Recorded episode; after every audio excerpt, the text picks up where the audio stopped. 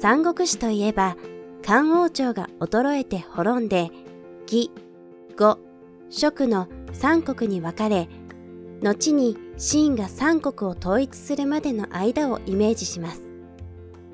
この三国のうち、漢王朝に代わる正当な後継王朝は義です。蜀と呉はそれぞれの親分が勝手に皇帝を名乗っただけです。勝手に皇帝を名乗ると、普通は戦勝と呼ばれてひどいバッシングを受けるのですが、三国志では蜀の劉備も呉の孫権も悪く言われていません。なぜ戦勝の罪を問われなかったのでしょうか中国の王朝は基本的には代々同じ一族のものに後を継がせながら続いていくもので、他人が位につくと王朝交代となります。例外もありますが、こうした王朝交代を液政革命といい、力ずくで王朝を交代させた場合は法罰。前王朝の帝王が自ら位を譲った場合は禅譲と呼びます。義の宗妃は禅譲の手順を踏んで皇帝となりました。宗妃が禅譲を受けて皇帝になるまでには父親の曹操の代から周到な準備がありました。曹操は天下13州のうち九州までを支配下に収め実権を失っていた漢の皇帝を保護し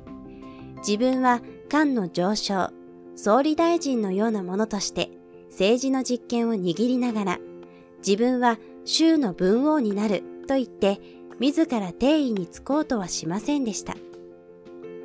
州の文王は陰王朝の末期、天下の人望を集めながら自ら王位にはつかず、陰の臣として生涯を終えた人で、後に息子の武王が王朝交代を成し遂げ王になりました。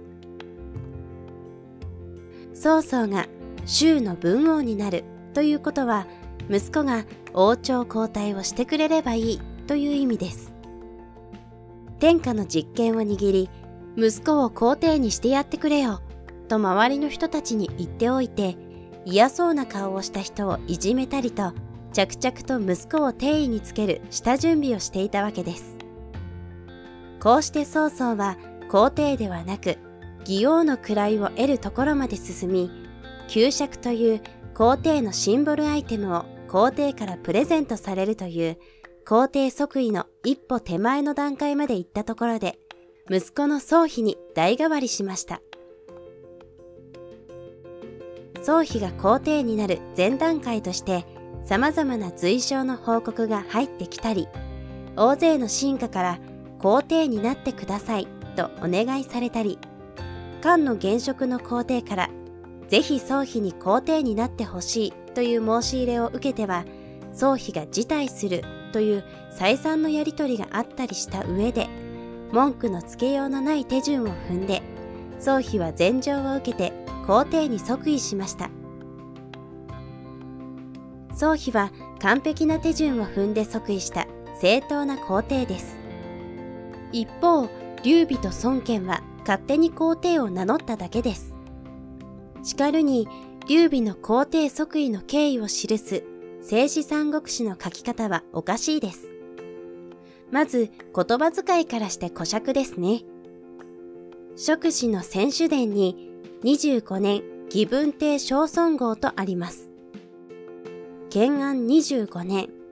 義の文帝、宗妃のことが孫号を称したという意味ですが、章という言葉はおかしい。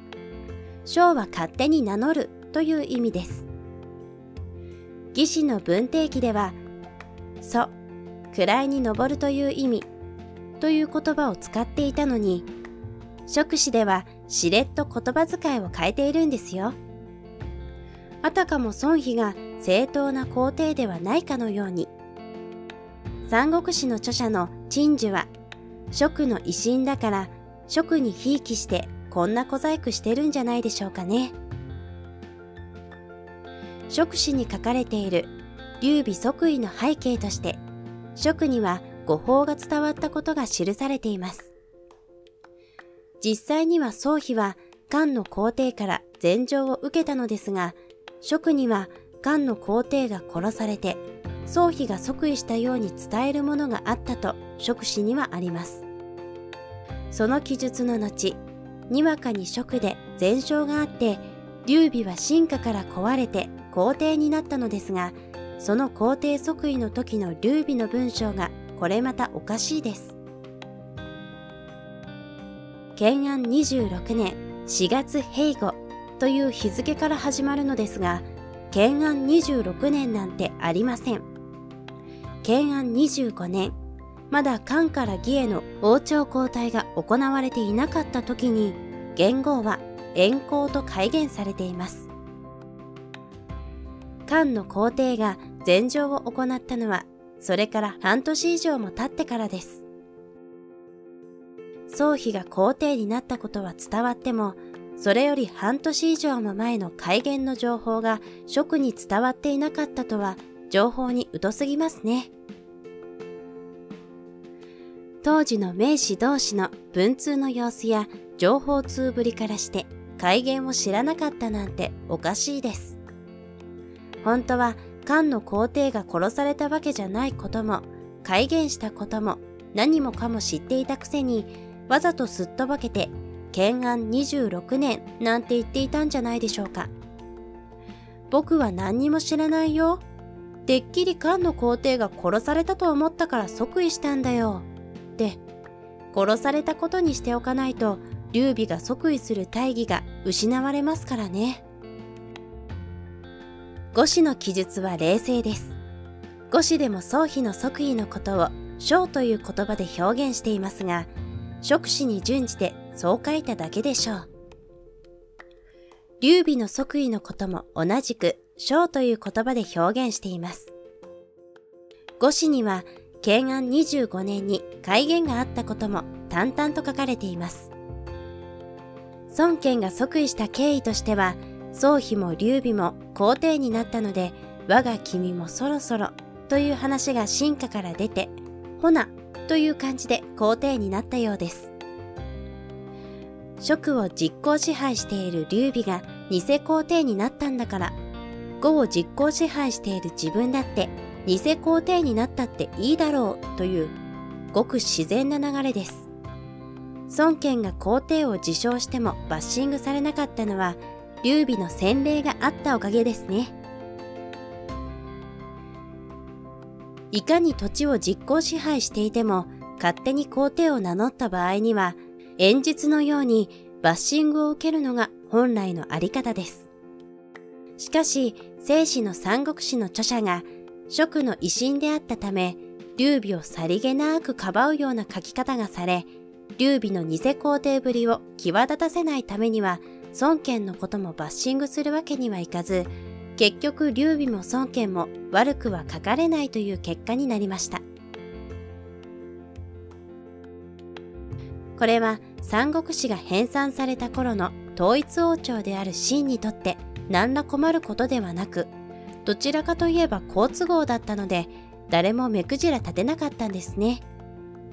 スーパーヒーローズの宗氏一族が天下のほとんどを平定して地方にちょっとだけ軍友がいたっていう構図よりも天下が3つに分かれているところをスーパーヒーローズの島氏一族が統一したよっていうストーリーの方が秦にとっては好都合です。劉備や孫権が戦勝の罪を問われなかったのは、聖史三国志の著者の陳樹や秦の秦の島氏の都合によるものです。Thank you